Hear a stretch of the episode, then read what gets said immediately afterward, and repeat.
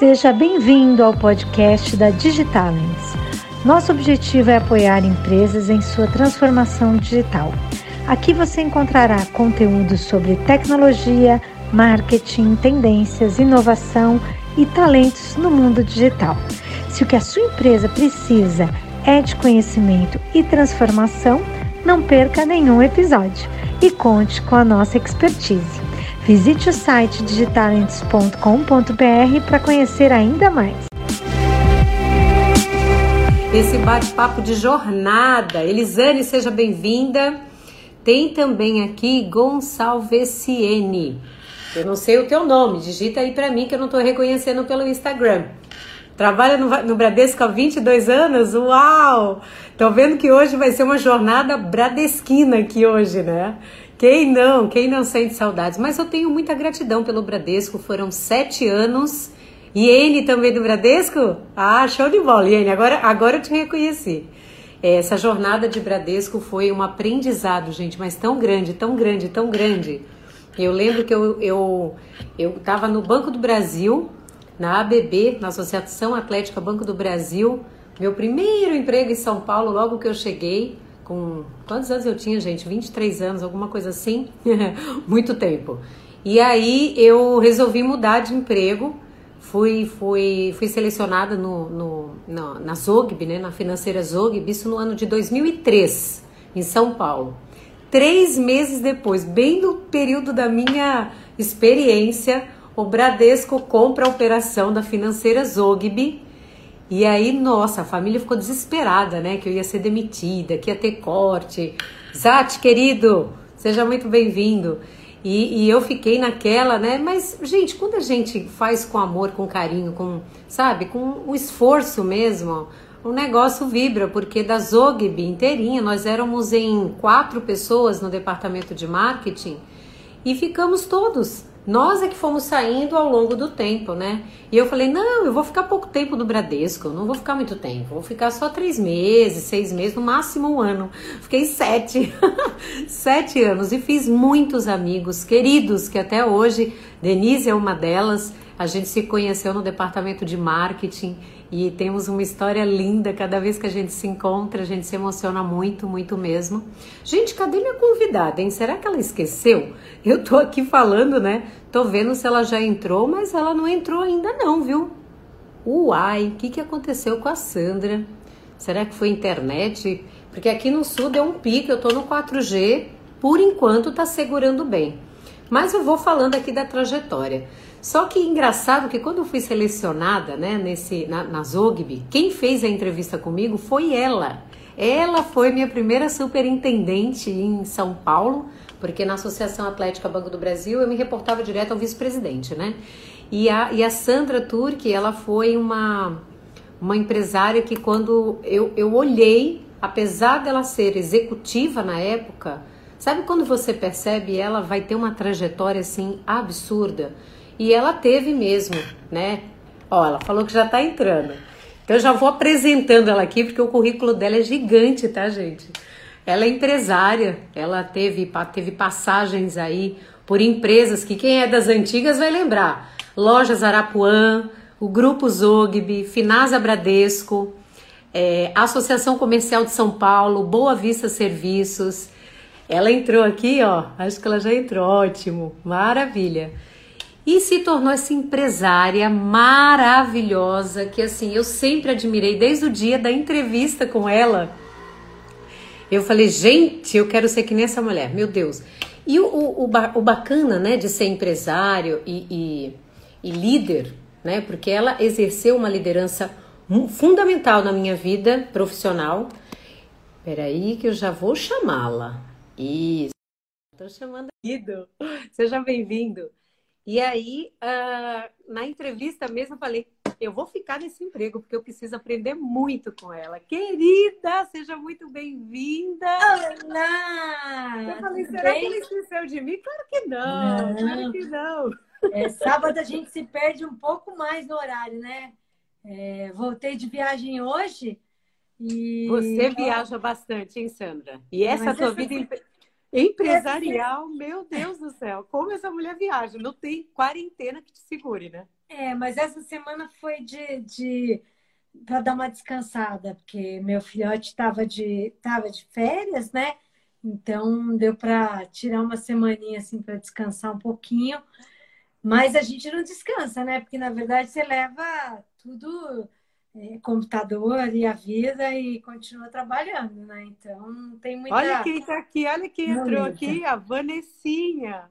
Eu chamei todo mundo da época, né? Claro. Oi, Van, tudo bem? Você que é gatinha. E, e ela tá com dois bebês agora, né? A Van? A Van tá morando. Ai, Van, escreve aí para nós. Eu não vou lembrar se é Atibaia, se é Valinhos, eu não lembro. Mas ela tá, ela não tá mais em São Paulo. Tá na vida boa, né, Van? Tá na vida saudades. boa. Saudades. Eu também tenho saudades. Verdade. Mas vamos começar, Sam. Vamos começar que o pessoal quer conhecer um pouquinho da tua trajetória, da tua jornada, que para mim sempre foi muito inspiradora. Antes de você entrar aqui, eu estava contando para o pessoal a minha, a minha, entrevista com você na Zogby. E três meses depois, o Bradesco é comprado, aquele susto que foi na época. E foi uma reviravolta, mas foi assim um aprendizado e uma, uma, uma independência muito grande. É, eu acredito que você acompanhou ali minha trajetória, meu Deus do céu, né? Do cru para alguma coisa. Porque só o tempo ali foi, foi trazendo para gente uma bagagem, uma experiência muito grande. Danilo, querido, beijo para você em São Paulo, viu? Sam, Bom, você tem boa memória, né? Lili, ah, você tem boa memória para lembrar da, da entrevista, né, menina? Lembro, na mesa redonda, eu cheguei, ah, você fez a. Lembro tudo, tudo. Não vou lembrar o detalhe da roupa, tá? Porque daí, daí é demais. Aí é demais. Mas eu lembro a posição que eu estava sentadinha no nosso quadradinho, que era ali do marketing da Zogby. E quando eu saí dali, eu falei, ah, eu vou ficar aqui. Ela vai me aprovar. Não sei os bastidores, tá? Mas de mim, eu falei, eu quero muito trabalhar com ela, eu quero aprender. E foi, para mim, uma, uma vitória muito grande. Para mim, que saí é, aqui de Santa Catarina, fui para São Paulo. É, a gente sabe que quando a gente chega em São Paulo é, né, meu Deus, matando um leão por dia. E para mim foi um grande, uma grande universidade. Primeiro ter trabalhado contigo, segundo ter aprendido contigo. Fiquei triste quando você falou, eu não vou seguir no Bradesco. Eu falei, eu também não vou ficar nem um ano aqui, fiquei sete. E tudo bem, porque faz parte da nossa jornada. E eu sempre entendi que grandes líderes, eles vão passando, formando novos líderes e pegando novos desafios. E quando você falou que estava empreendendo e fundou a Digitalents, eu falei, uau, que, que massa! Então, conta aqui para quem está te ouvindo pela primeira vez, é, quem está aí né, revivendo, quem é a Sandra Turque? Como é que você começou essa jornada de executiva para empresária? Olha, na verdade, é... Eu nunca tinha tido planos assim de, de ser empresária, até porque eu não me via como, é, como empreendedora, nunca, é, nunca me enxerguei como uma pessoa assim comercial, né? E então é, eu sempre tive aquele foco em ser executiva, então eu sempre estudei é, com esse olhar para a vida executiva mesmo, né? Então, eu, eu é, fiz MBA e tal, e aí sempre gostei muito de estudar, então, quando chegou naquela época mais ou menos da Zogby, que a gente trabalhou juntas, e lá se vão quase 20 anos, né? É, Meu Deus! Que loucura! Que loucura! Eu, eu falei, ah, não quero mais estudar, eu quero passar para o lado de lá, eu quero dar aula. E aí foi só abrir a boca e comecei a, né, eu fui convidada e não parei mais, né? Então, por que, que eu falo desse lado de, de dar aula? Porque esse lado acabou sendo super importante para esse outro passo futuro de empreender, porque é, não, assim eu tinha sempre esse dilema, né? Será que a gente nasce empreendedor? Será que a gente consegue aprender a ser empreendedor? A gente se transforma em empreendedor, né? E aí, quando é, eu saí do mundo corporativo, quando meu filho nasceu em 2011, eu até tive algumas propostas para voltar para o mercado, mas me, eu estava muito decepcionada, né, com o mundo corporativo, como eu falo, né? Eu acho que deu, sabe, assim, aquela coisa tipo uh, deu meu limite, né? E, e aí eu essa coisa de ter começado a dar aula lá há 20 anos foi super importante para essa fusão aí dessa nova carreira, né? Porque eu falo que a gente é mal acostumado a pensar em carreira e a gente tem que pensar em carreiras, né? Quando a gente está tá no mundo é, profissional, a gente tem que pensar em carreiras. Então, é, a gente provavelmente não vai ter uma única carreira para a vida inteira. Então, é, de repente, eu me vi é, startando uma nova carreira como empreendedora e, e aí juntando todos os pontos, né? Quer dizer, aquela coisa de ter sido executiva, de ter tido um aprendizado político em determinadas organizações, é, te juntei com essa carreira de professor, né, de dar aula. Então, isso tudo meio que foi se fundindo e fazendo sentido quando eu resolvi, então, empreender. Isso em 2011, 2012, por aí, né? Naquela aí, época da Zogby, você já dava aula na ESPM?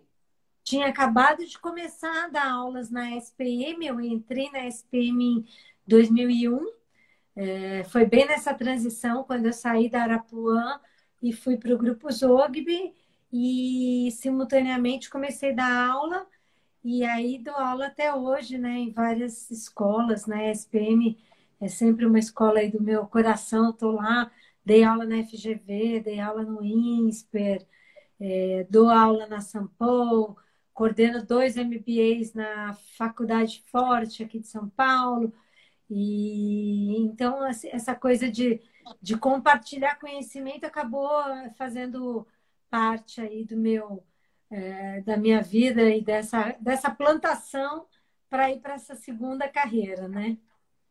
E essa segunda carreira, ela, ela, aconteceu primeiro você querendo ter a tua empresa, porque ela tem um mix. Eu quero até que você diga qual que foi é, é, a concepção dentro da dentro da tua empresa, a Digitalents. Uhum. O que é a Digitalents? Qual é a proposta da Digitalents? Ou foi o mercado digital que te despontou dando aulas que você conseguiu enxergar algo muito antes do, do que veio surgir depois, né? Olha, tudo junto e misturado, Lili, porque. Ai, estou batendo o pé aqui na minha luz, desculpa. É, tudo junto e misturado, porque o que, que acontece? Né? Eu tinha tido uma primeira experiência com o mundo digital lá na Arapuã, já em 97, que eu criei os primeiros e-commerces do Brasil, sem nem saber do que se tratava direito, porque eu nunca tinha entrado na internet e de repente recebi essa missão né, de é, de criar esse e-commerce e, e, a gente falava assim, né? Entrar na internet. Não tinha nem esse papo de digital, etc. E aí, é, depois disso, na, na Zogby, a gente teve um contato um pouco menor naquela época, porque teve aquele, aquele bug do milênio e tal, teve, teve um, um o crash da bolha da, da, internet, então as coisas acalmaram um pouco. E depois de um tempo, é, eu comecei a utilizar muito essa questão do, do, do digital no meu dia a dia, né? E, e ó, tem uma pessoa que está fazendo o, o, curso. A Drica, né? Um beijo, Drica, que linda. Opa, que maravilha! Muito obrigada, Drica. E aí, assim, é, eu comecei a atuar como cliente, né? Tipo, usando muitas as estratégias digitais, porque aí quando eu saí da Zogby, que foi comprada pelo Bradesco, eu acabei indo trabalhar como executiva na FGV. Já em 2004, 2005, a gente utilizava bastante o digital como uma das melhores formas de atrair alunos, né? E, eu fiquei na FGV como executiva até 2008. Aí, quando eu fui para a Associação Comercial de São Paulo, eu implantei um programa de, de aceleração de e-commerce para as pequenas e médias empresas, né, a partir de 2008. Aí eu comecei com meu blog, É, eu escrevia muito, porque eu não tinha filho ainda, né? Quando você tem filho, você já não tem mais tempo. Então, eu escrevia muito. É, aí, do meu blog surgiu a ideia de fazer um livro, que foi esse livro que, por acaso, tenho aqui para mostrar para vocês, né? E aí surgiu essa a, a, a ideia do livro, aí eu comecei a dar os cursos de marketing digital na SPM em 2008, tudo por aí. Mas, assim, é, não tinha nenhum projeto ainda de, de virar empresária. Eu fui fazendo isso como carreira paralela. Então, eu é, trabalhava na GV, depois eu trabalhava na Associação Comercial, depois na Boa Vista, e sempre, então, dando aula, fazendo blog, escrevendo e compartilhando já, porque eu gostava muito de de compartilhar sobre esse tema, e aí isso foi crescendo, foi crescendo. Aí quando eu saí do mundo corporativo em 2011, como eu estava falando, eu não quis mais voltar, e, e aí veio essa, é, já tinha vindo essa inspiração então de fazer algumas parcerias, Aí, se tem muita dúvida, porque não é um processo que é assim, ó, tá, depois que está pronta a empresa, que está tá a coisa sendo construída, é fácil. O duro é na hora que você está ali criando tudo, né? O que, que vai ser? Tá bom, vou empreender, mas vou empreender no quê? Vou montar uma franquia ou vou montar alguma coisa ligada à minha área de, de estudo, né? E aí que eu, é, eu percebi que, assim, existiam algumas demandas não preenchidas aí no mercado com relação a essa parte de digital, né? É, e depois eu fui descobrindo que, na verdade, as lacunas eram maiores ainda do que eu via. E aí eu estava dando um curso, então eu já estava ainda nessa trilha de montar uma consultoria que tivesse também treinamento, que é um caminho muito usual para quem começa a dar aula, né? E aí, em 2012, eu estava dando um curso na SPM em julho, justamente sobre empreendedorismo uh, digital quando um dos palestrantes que eu convidei, é, que estava como country manager de uma agência uh, japonesa aqui no Brasil, da, da, que pertencia ao grupo Dentsu, ele falou, puxa, tá conversando, falando, ele falou, ah, eu estou dando aula, né? Ele falou, olha, eu tenho, por exemplo, 14 vagas e só consegui preencher quatro. E naquela hora me veio essa inspiração de ter também um outro pilar, além da consultoria e do treinamento, ter também esse pilar relacionado aí à, à, à parte de talentos, a parte de hunting, né? De, de como eu já conhecia muita gente desse mercado, né? De fazer essa ponte entre uh, as empresas que precisavam de profissionais e achar esses profissionais adequados, né? É, e aí, então, quando eu criei Editares em outubro de 2012, já nasceu com, esses, com essas três áreas de negócios: consultoria, parte de conhecimento e a parte de, de talentos, né? Então, que estão até hoje. E dentro desse, desse universo, em algum momento, Sandra, é, é, em, em, algum momento não, qual momento que ah. você. É, isso eu me inspirei muito em ti, a questão das parcerias. Uhum. Você é uma uhum. pessoa que tem um networking violento, gigantesco. E como isso conseguiu te ajudar dentro da Digitalents? Porque você tem três vertentes dentro da tua empresa. E no uhum. curso, o fato de você trazer novidades de profissionais tão gabaritados quanto você, isso ajudou muito dentro do mercado digital. O que, que você diria para o pessoal que está aqui, que é empreendedor, que pensa em empreender? O que, como, é, como é que isso ajuda? Até onde ajuda? Até onde atrapalha? Até onde a pessoa, não, isso é meu, eu não vou compartilhar, eu não vou dividir. Como é que você lida com isso? Porque eu nunca percebi isso em ti. Você tem um conhecimento super vasto, você faz alianças e tem um network super tranquilo e navega muito bem dentro da tua empresa. É, olha, eu acho que assim essa coisa do networking, ela sempre foi muito é, natural para mim, assim, acho que é uma coisa que eu nasci com, com essa com essa conectividade, assim, né? Eu sempre gostei de conhecer gente nova, de entender o que as pessoas fazem, o que o, né, assim, não necessariamente com interesse, é, tipo, um interesse focado em, em aquilo gerar algum benefício, em algum negócio. Então, quando eu faço, inclusive nas minhas aulas, eu comento muito com os meus alunos a importância de você construir uma rede, né, uma, uma network sólida, porque isso vai sim te ajudar em muitos momentos. Tem um, um grande amigo meu que também sempre fala muito isso, que é o Romeu Buzarella, a gente concorda muito nisso. Então a gente fala que tão importante, ele fala, né, que tão importante quanto a hora aula é a hora bar, porque é onde você constrói. E eu vou, vou ter que ser muito honesta, muito sincera. É, isso, é, na verdade, eu, eu, falei que isso era natural para mim, mas é, é, é, isso é a forma como eu me vejo hoje, né? É, na, na, verdade, no começo da minha carreira, isso não era algo tão natural. Não, eu não, não, não na verdade, não nasci com isso. Eu, acho que eu fui é, desenvolvendo. Oi, Hiro! Ele falou que foi meu aluno aí na Com School. Legal, e-commerce school, né? É, eu, eu, no começo da minha carreira, eu era muito, assim, é, é, focada só no, no, no, técnico, no trabalho e em entregar o meu melhor e tal. Tanto que eu era considerada uma pessoa difícil, assim, uma crica mesmo, porque eu, é, é, é eu, eu fazia o meu trabalho e tal, mas eu não estava muito preocupada com essa questão de. É, com, com, essa questão de, de como que eu construo relacionamentos, né?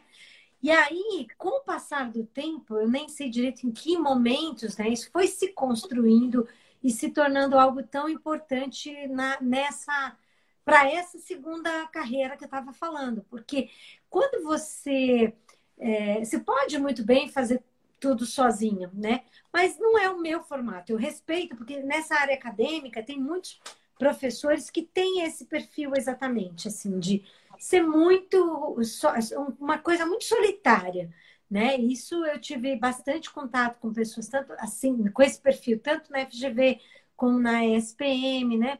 Mas eu nunca tive esse jeitão de essa coisa de é, só eu dou aula, só eu, né? Só eu colho.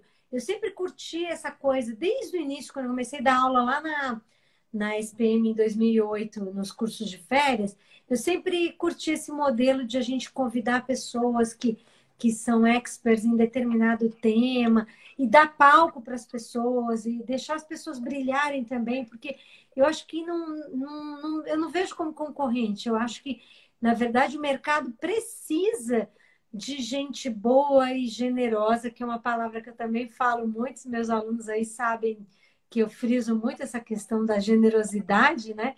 Então, é, é eu acho que a gente tem que realmente compartilhar, tem que dar esse espaço.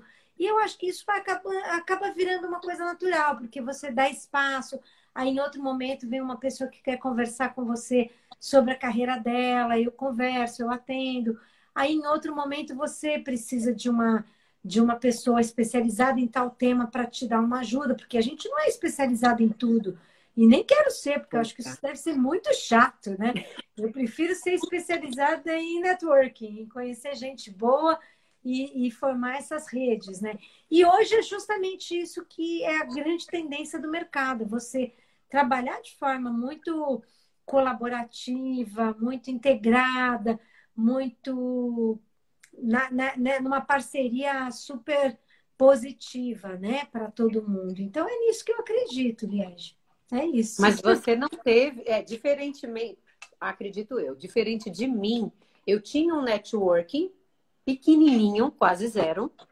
Quando eu comecei, eu tive muito medo de empreender. Quem me conhece aqui sabe, tive muito medo. Primeiro, porque eu não me achava capaz é, de empreender sim. sozinha. E eu falava, sim. meu Deus, eu vou fazer o quê? Eu sempre trabalhei eu também não. os outros. Eu também não, não me, não me via como capaz. Isso mesmo.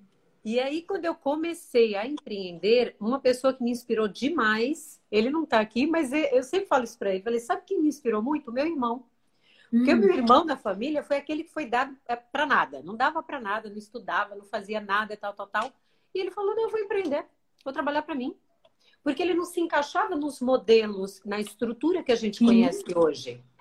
E ele é um grande exemplo. Eu falei, bem, se ele que não dava para nada, conseguiu, deixa eu tentar ver se vai. E comecei. E na, no meu início, eu estou empreendendo há quatro anos. No meu início, eu percebi que eu tive que formar todo o meu networking. Porque o meu networking não existia, Sam. Não existia. E aí eu vi a diferença do meu network de hoje para quatro anos atrás é absurdo. É tá absurdo. Exatamente. E isso ajuda muito, potencializa muito, porque muitas vezes a gente não sabe, é, sei lá, tem que fazer alguma coisa e você não sabe ali o caminho, mas alguém que você conhece alguém sabe, é conhece aí. alguém que vai te ajudar e ali facilita um pouco. Essa, Exato, essa é, é, por isso que eu estava falando. Eu acho que a, a palavra network é, ou fazer networking, ela é muito mal interpretada no mercado, porque muita gente pensa que é, ah, é, é, é só para a gente arrumar outro emprego, né? Então é para aí as pessoas vão fazer networking quando quando se veem desesperadas com uma necessidade específica, por exemplo, de arrumar um outro emprego.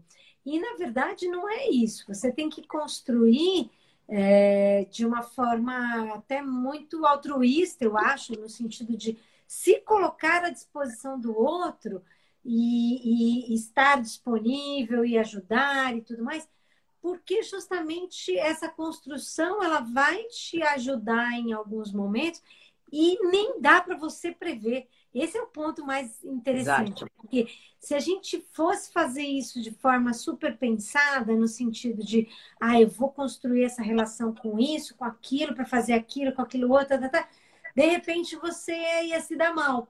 E é, o mais interessante, na verdade, é quando você constrói sem ter essa demanda, essa expectativa imediata, porque você vai é, é, vai plantando mesmo e, vou, e, e, a certeza é que vai colher, né? Vai colher, não importa da onde venha, como venha, você vai colher.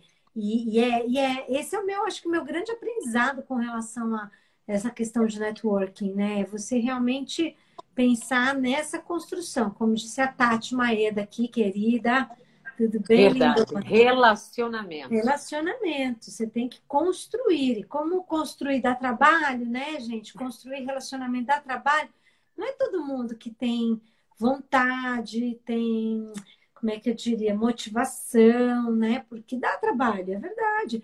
Eu falo, almoça com um, toma cafezinho com outro. Agora a gente faz live, né? Porque antes Antes a gente toma cafezinho, né? A gente agora, agora a gente faz networking assim, por, faz, faz call, faz café virtual, happy hour virtual, né? A Tati fez uma, uma, fez uma participação na minha aula semana retrasada, se não me engano, e a gente fez uma live também. Foi super bacana. A Tati fala sobre gestão de crises, fala muito bem sobre mídias sociais. Então, assim, e eu conheci a, a Tati, que é um, é um exemplo bacana até para a gente citar, porque a gente já se conhecia de nome aí no mercado e tal. E quando faleceu uma grande amiga em comum, a gente acabou fazendo mais contato, né? É, fazendo fazendo um, um, contato muito triste, porque era uma, uma amiga muito especial para todos nós.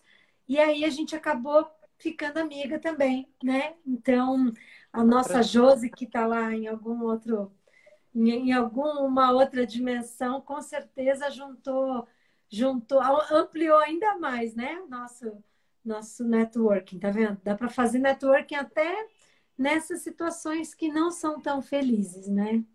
Verdade. Vamos falar de um outro assunto, dos teus dois filhos. O primeiro filho biológico e o filho livro. Qual ah, foi a ideia do livro? Qual foi a ideia de escrever um livro, Sam? Porque a, a, a, o mundo acadêmico pode até ter te despertado isso, mas a gente sempre escuta, né? Tem que escrever um livro.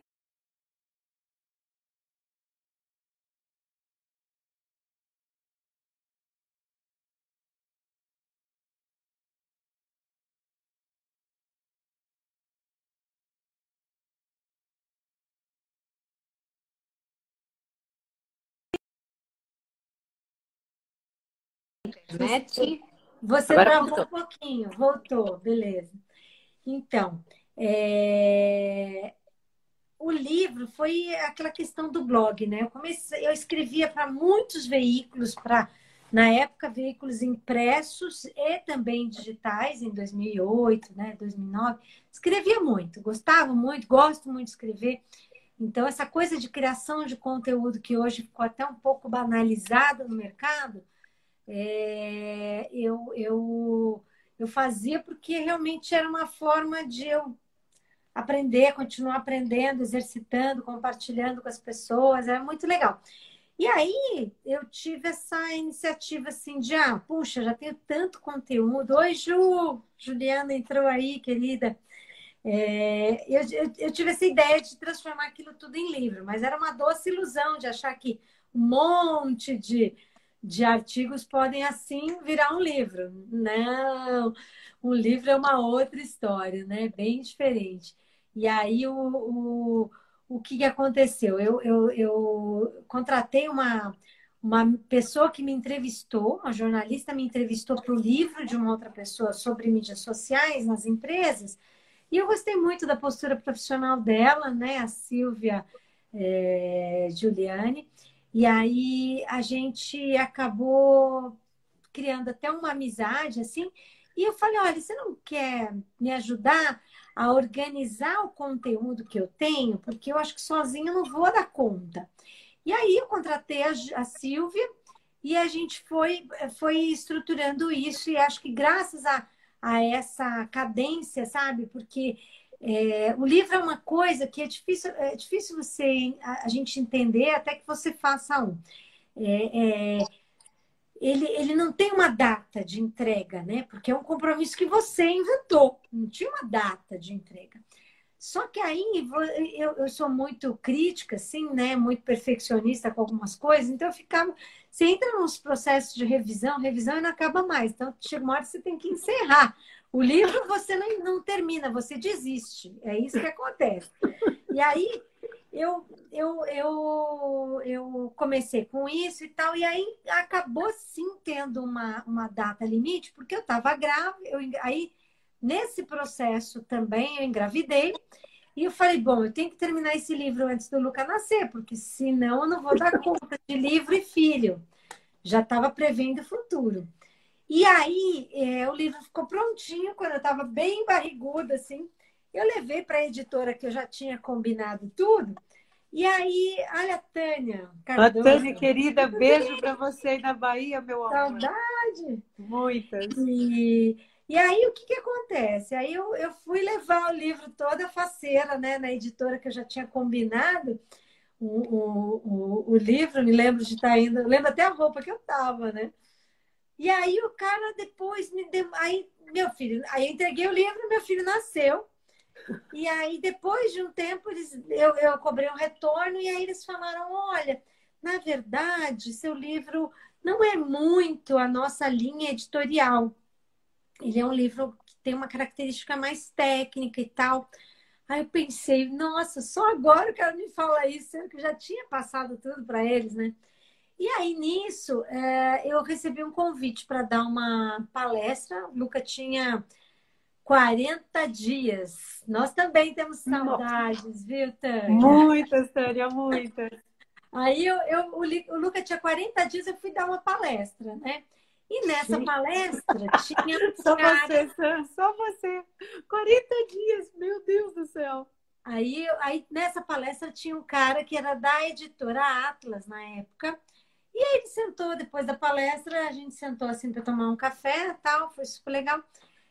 E aí a gente conversando, eu falei, não, eu tô, eu tô com o livro pronto, seria ótimo se, se... Aí ele falou, ah, me manda para eu dar uma olhada num ou dois capítulos, aquele processo normal.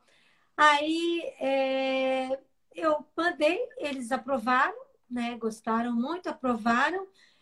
E eu. Só que aí entra num outro processo de refação praticamente do livro, porque a editora X tem regras diferentes da editora Y. Então eu tive que fazer uma revisão para é, a gente se enquadrar em algumas coisas para essa editora. Nisso levou um ano para o livro sair, porque entrou em revisão nossa e revisão da editora. Então, quando o Luca fez um ano, é, quer dizer, exatamente um ano depois, em abril de 2012, é, aí o livro foi lançado. Então, na verdade, era para o livro ter sido meu primeiro filho. Mas acabou que o Luca foi o primeiro o livro foi o segundo. E a de Talents foi o terceiro, porque eu lancei o livro em abril de 2012. É, o Luca nasceu em abril de 2011. E eu criei a de Talents, ela tem a data inaugural em outubro de 2012, né? Então, é o meu Oito terceiro, anos.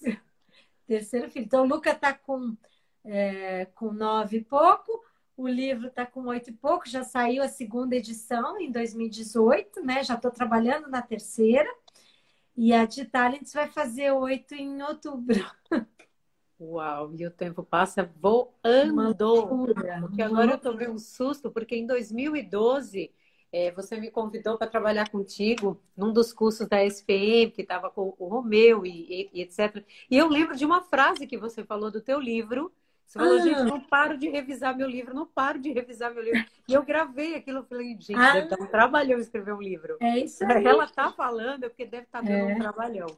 Sandra, deixa eu te fazer uma pergunta. Dentro dessa jornada de oito anos da Digitalents, quais foram assim, não sei se dá para enumerar ou escolher, qual foi o maior desafio como empreendedora que você nunca imaginou como executiva que passaria por isso e pudesse, de repente, ajudar, inspirar o pessoal aqui de fora.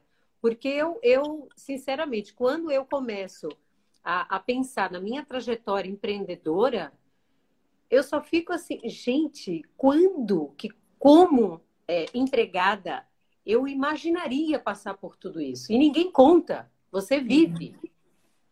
Qual foi o teu maior desafio? Então, olha, é, eu acho que assim, tem vários, tem muitos, né? É, eu acho que assim, a gente desenvolver a. Eu já tinha uma boa aptidão financeira, embora eu seja de marketing, eu já tinha uma boa aptidão financeira. Isso é fundamental para você empreender, né? Ter uma habilidade financeira. Então, eu sempre fui muito pé no chão com esse lado das finanças, com o lado de investimentos. E eu acho que isso é uma coisa que aprendi com meu pai, né? Agora, eu acho que o maior desafio que demanda assim maior resiliência de todas, como disse a Tati aí, falou que eu sou resiliente, né, Tati? Aprendi a ser é, é com a relação às pessoas, porque uh, você vê, eu já tinha uma posição de liderança há 20 anos quando a gente trabalhou, só que o mercado vai mudando, né? As nossas equipes vão mudando, o perfil, o tipo, o jeito as pessoas vão mudando. E se você não se atualizar, você simplesmente não consegue mais liderar. Esse é um ponto. E aí, em determinados momentos, assim, é, era um cruzamento de desafios. Não eram só ao mesmo tempo, não, porque aí seria fácil, né? São vários ao mesmo tempo. Então, eu acho que o momento mais difícil para mim foi 2016 é, porque foi uma, uma fase assim de junção de desafios, né? Oi, Lucila, querida, tudo bem? É, uma, foi uma junção de desafios. Por quê? Porque eu tinha perdido meu. Primeiro, tinha me separado em 2014, perdi meu pai em 2015, que era um parceiro nessa coisa de dialogar sobre trabalho. Perdi minha avó, que era muito próxima, né? É, em 2015 também. E aí, em 2016, a gente também, assim, eu tive problemas com equipe, problemas com parceiros, como você falou. Como é que são a questão dos parceiros? Nem tudo são flores, né? Oh. Tivemos problemas com a entrega de projetos, aí perdi clientes, e ao mesmo tempo eu tinha um projeto nascendo que que eu me cobrava e me cobra até hoje, porque ele está saindo agora, veja só, em 2020. É, me cobrava muito de, de botar aquele projeto no ar. É, Tati, foi crise, mas aqui no, no, Brasil o que não falta é crise, né?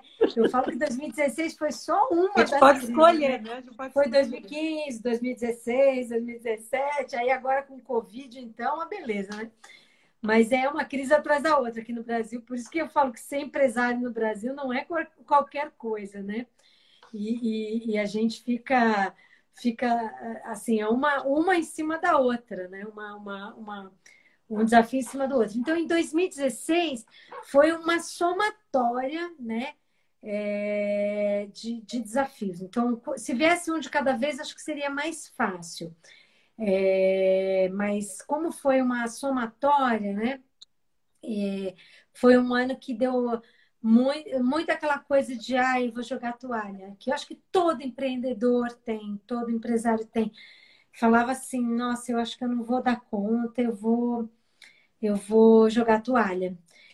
E, e aí eu não tinha mais meu pai para conversar, porque ele me, me escutava muito, né? Não tinha mais marido também para dialogar sobre isso e tal, né? E aí a inspiração veio do além, né? Eu brinco. Porque eu tenho, eu tenho até um outro livro que eu quero mostrar para vocês, eu preciso só saber onde está. Que eu escrevi também nessa época, até depois disso. Porque foi assim, a inspiração veio da minha bisavó, que é uma, uma grande, foi uma grande guerreira e um grande exemplo para a nossa vida. É, de, de luta, de, de, né, de resiliência, uma grande guerreira, porque ela veio da Europa com filhos pequenos, não sabiam falar a língua. Depois, meu bisavô trabalhava numa obra em Santos e bateu a cabeça, perdeu a memória. Então, ela cuidou da família inteira, sozinha, sabe? Cinco, seis filhos e, é, assim, uma luta, né? E eu lembro de ela contar várias passagens. E depois que ela morreu, a minha avó também contava várias passagens que me inspiraram muito. Então, é, é, o nome dela era Elizabeth, e a gente chamava de Oma, que era avó, né, em alemão. E aí, nessa, eu lembro claramente desse dia de estar tá querendo jogar toalha, sabe? Eu, eu parei assim, né, de estar nesse. E vontade de jogar toalha, porque eu não aguentava mais. E aí a gente estava no processo de produção do livro, da história dessa minha bisavó, que eu contratei uma outra jornalista para me ajudar, que foi a Gabriela, querida, e a gente estava produzindo o livro da história dela. Então aquela história estava muito viva também, mais viva por, por conta do livro, que acabou sendo lançado em novembro de 2016. E aí é, eu lembro que foi, foi ela que me segurou, sabe? Assim, tipo, eu pensei exatamente essa frase. Eu falei, que direito tenho eu de querer jogar toalha ou de reclamar da vida? Se ela aguentou tudo que ela aguentou, gente, quem, quem, quem sou eu? O negócio é arregaçar as mangas e vamos continuar, e vamos em frente. Inclusive, eu ponho essa frase dessa, desse pensamento que percorreu a minha cabeça, está é, tá no prefácio desse livro, porque foi exatamente essa, essa, essa mensagem clara de força, assim, sabe? Tipo, meu, você tá achando que tá difícil? Hello, né? que direito tenho eu, né, de jogar a toalha? E aí continuei, assim, é, a gente tem altos e baixos, é, tem momentos que eu falo, nossa, que, que momento bom, que momento gostoso que a gente está vivendo e tal. E por incrível que pareça, nesse momento, apesar da pandemia, que é uma coisa super, hiper triste, né, com aumento de desemprego, com tanta gente é, sofrendo, a gente está vivendo na empresa um momento bom. A gente não demitiu ninguém, ao contrário, contratei gente, é, a gente está mantendo ainda o escritório, mas estamos analisando se vamos continuar ou não. Mas, assim, está sendo um momento de redescobertas, né? E aquele projeto lá de 2016 vai para o ar. Você vê que não é quando a gente quer também, né? Vai para vai o ar quando dá. Tanto que a Josi, que, que é essa nossa amigona aí que faleceu, ela esteve envolvida ao longo desses anos aí com esse projeto e tudo. Então, é, é, tem que ter resiliência mesmo, até para não desistir dos planos, dos projetos, dos sonhos, né? E quando começou essa quarentena, Sandra, ninguém tinha noção como é que ia ficar não. o mercado digital. Não tinha noção nem do resto, nem tampouco do, do, do mercado digital. Exato. E a gente percebeu que o mercado digital disparou. Disparou. É, qual que é a tua, não sei se seria essa expectativa, mas a tua perspectiva daqui para frente nessa área, nesse segmento que você escolheu agora? Se você pudesse deixar um recado para quem está empreendendo, porque a gente vê de tudo, de tudo no, nesse mundo digital. É todo mundo Sim. querendo, às vezes, fazer sozinho, não valoriza as empresas que se dedicam e sabem fazer e performar nesse sentido. Como é que a gente consegue diferenciar? Então, assim, se você pudesse dar uma dica aí para o pessoal, já que você hoje é uma referência nesse mercado digital, até para mim também vou ficar bem atenta nessa, nessa resposta, porque a gente vê muita gente patinando, muita gente perdida aí. Olha, Liege, primeiro quero agradecer aí a Lucila e a Tânia que falaram palavras tão queridas, tão bonitas. Beijo, minhas queridas. É...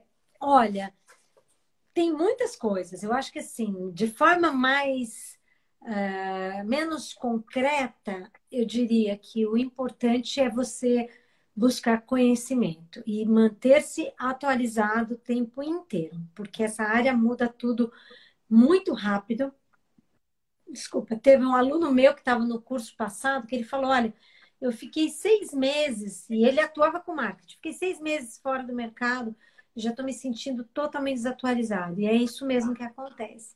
Então, é uma área que demanda muito, exige muito da gente, então você tem que continuar estudando, reaprendendo, aprendendo, reaprendendo. Agora, de forma prática, né, para fazer com que as coisas deem resultado, Além do conhecimento, se você quer fazer sozinho, você pode, mas tem que ter esse cuidado de buscar conhecimento, buscar ferramentas, aprender a fazer certo e tem que ter uma grande dose de paciência, que é uma coisa que pouca gente é, tem, né? Esse o Hiro que estava aí falando da minha pele e tal, ele vai lembrar que nos cursos da e-commerce school eu lembro de a gente falar muito disso, né? No mercado de e-commerce, é, assim como no tudo no digital, as pessoas são muito imediatistas, né? Então, parte do segredo da história toda é você ter consistência e permanência. Então, não é que você vai fazer um negócio agora e você já vai estar vendendo amanhã, bombando de seguidores. Então, as pessoas elas estão muito no automático e muito imediatistas. Então, acho que um conselho é esse: busque conhecimento, faça as coisas com consistência, com é, permanência, né? Porque é ao longo do tempo que você vai construir isso. E pense também é, de forma mais integrada, porque muitas pessoas pensam que é, ter uma presença efetiva no mundo digital é só estar tá lá com perfil no Instagram ou antes no Facebook, ou agora no TikTok, que aí você fica só né, na onda da vez. E na verdade, o que você precisa é construir a sua presença digital em vários pilares para que você realmente fundamente essa sua presença. Pensa numa casa. Você vai é. construir uma casa, você não tem que fazer a fundação, a fundação é aquela coisa que enfiam lá dentro da terra, né? Os engenheiros que me desculpem, né? Que eu quase fiz engenharia, mas eu escapei. E é... fica um tempão na fundação.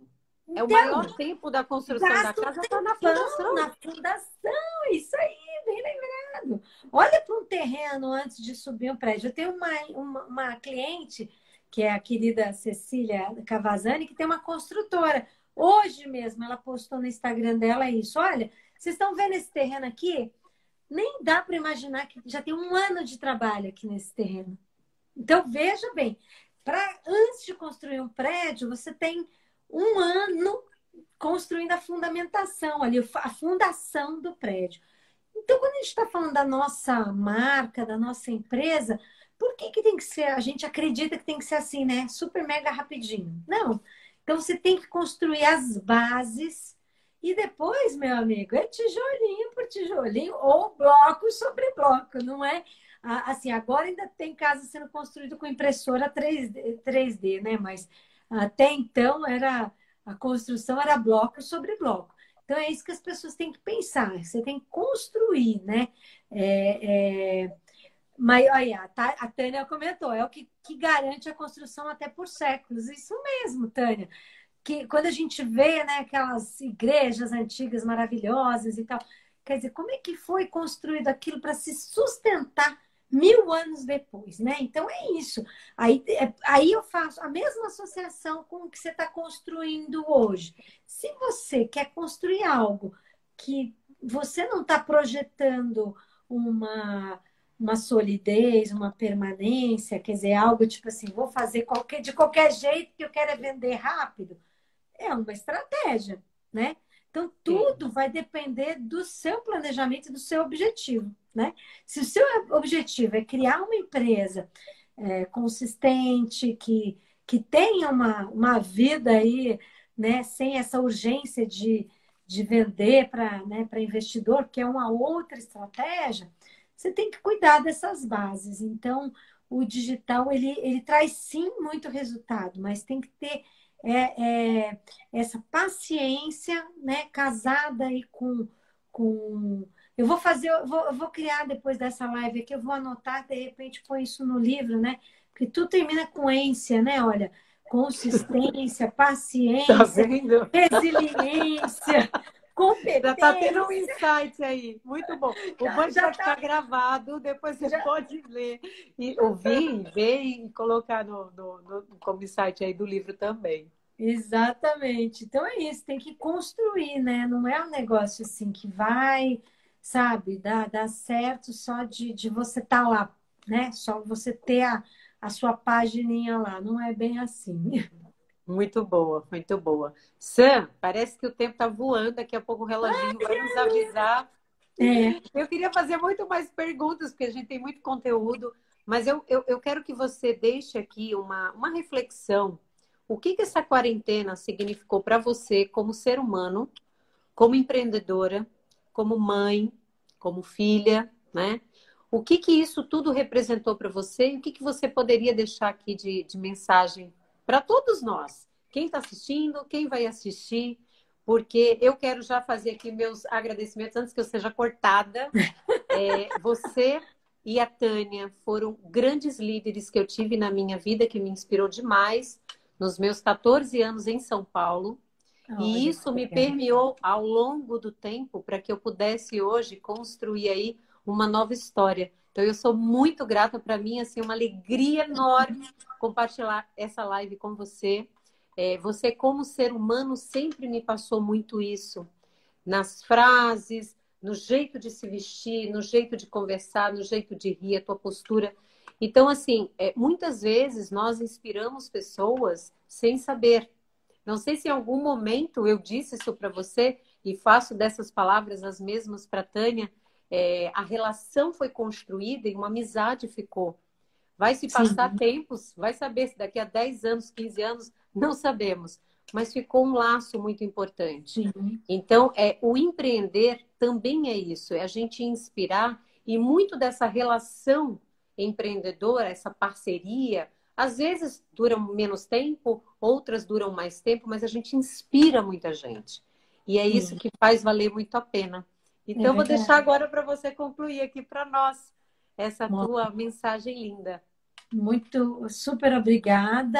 É, olha, Denise está dizendo aí. Tá Denise tá é um amor, saudade dele. Saudosa, que legal. Olha, é, eu acho que essa pandemia, né, ela, ela veio, né, de certa forma, trabalhar um pouco mais ainda é, esses ênsias que a gente acabou de falar, né? A paciência, a resiliência, né? Porque, olha, com um filho de nove anos estudando em casa e eu tendo que trabalhar com a, mantendo a equipe de casa, dando aula de casa. É, eu cuido da minha mãe, que minha mãe mora comigo também, né? Então, acho que veio para a gente, talvez, até testar um pouco esses nossos, os nossos limites e ver até onde a gente consegue ir, né? E um aprendizado, assim, de novo, né? Como eu falo, a gente tem que estar aberto para aprendizados sempre, sempre, sempre, sempre, sempre, sempre, sempre. Porque é, é, quando você pensa que você já aprendeu um monte de coisa, né? Filho já é isso, né? Quem tem filho sabe que é um eterno aprendizado. E, e quando a gente pensa, oi Silvia, querida, já falei de você, ó, Silvia Giuliani, que eu comentei agora há pouco, do livro, ó, aqui, querida, já falei. A Silvia que me apoiou aí para conseguir elaborar esse livro. Obrigada.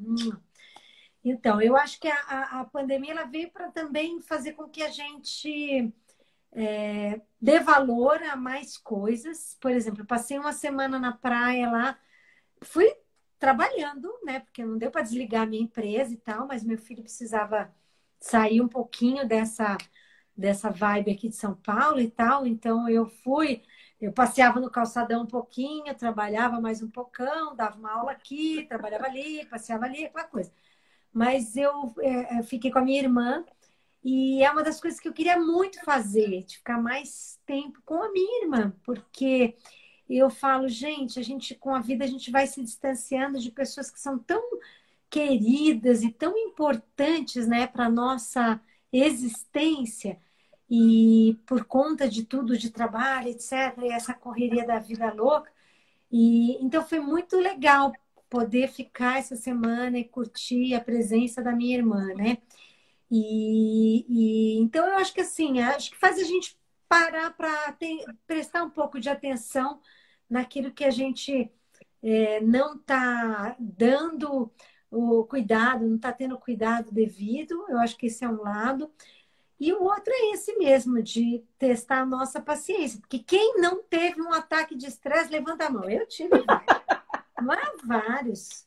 Que o pessoal fala assim, ai, não sei como é que você dá conta de tanta coisa. Eu falo assim, quem disse que eu dou conta?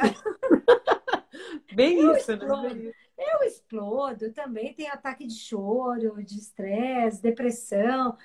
Aí você respira e arregaça a manga e continua, porque fazer o quê, né? É, é só quem, quem vive, eu acho que quem, quem fala que não que, quem, quem fala que não teve esses problemas é que não tem saúde mental na minha, na minha visão porque quem tem saúde mental tem que sentir o que está acontecendo e de vez em quando botar para fora extrapolar Internar. então, eu realmente olha eu como um monte de gente óbvio que surtei algumas vezes e tal mas ainda não fui internada continuo por aqui boa, muito boa. Eu, agora conta para mim o que que você, quais são os teus projetos para agora? Quem quiser entrar em contato com a Digitalents, te seguir, já tem aí, já está vendo aí qual que é o Instagram da Sandra. Curso online, alguma coisa que você tem aí em vista que queira divulgar para nós? Maravilha. Olha, quem quiser interagir comigo lá no, no Instagram, eu sou bem ativa no Instagram, também sou super ativa no é, no, no LinkedIn. Quem quiser entrar em contato, conversar, saber mais sobre o que a gente faz, estou super presente no LinkedIn. Ah, quem quiser seguir a Digitalex também, tá Instagram, no LinkedIn, no Facebook, estamos lá presentes.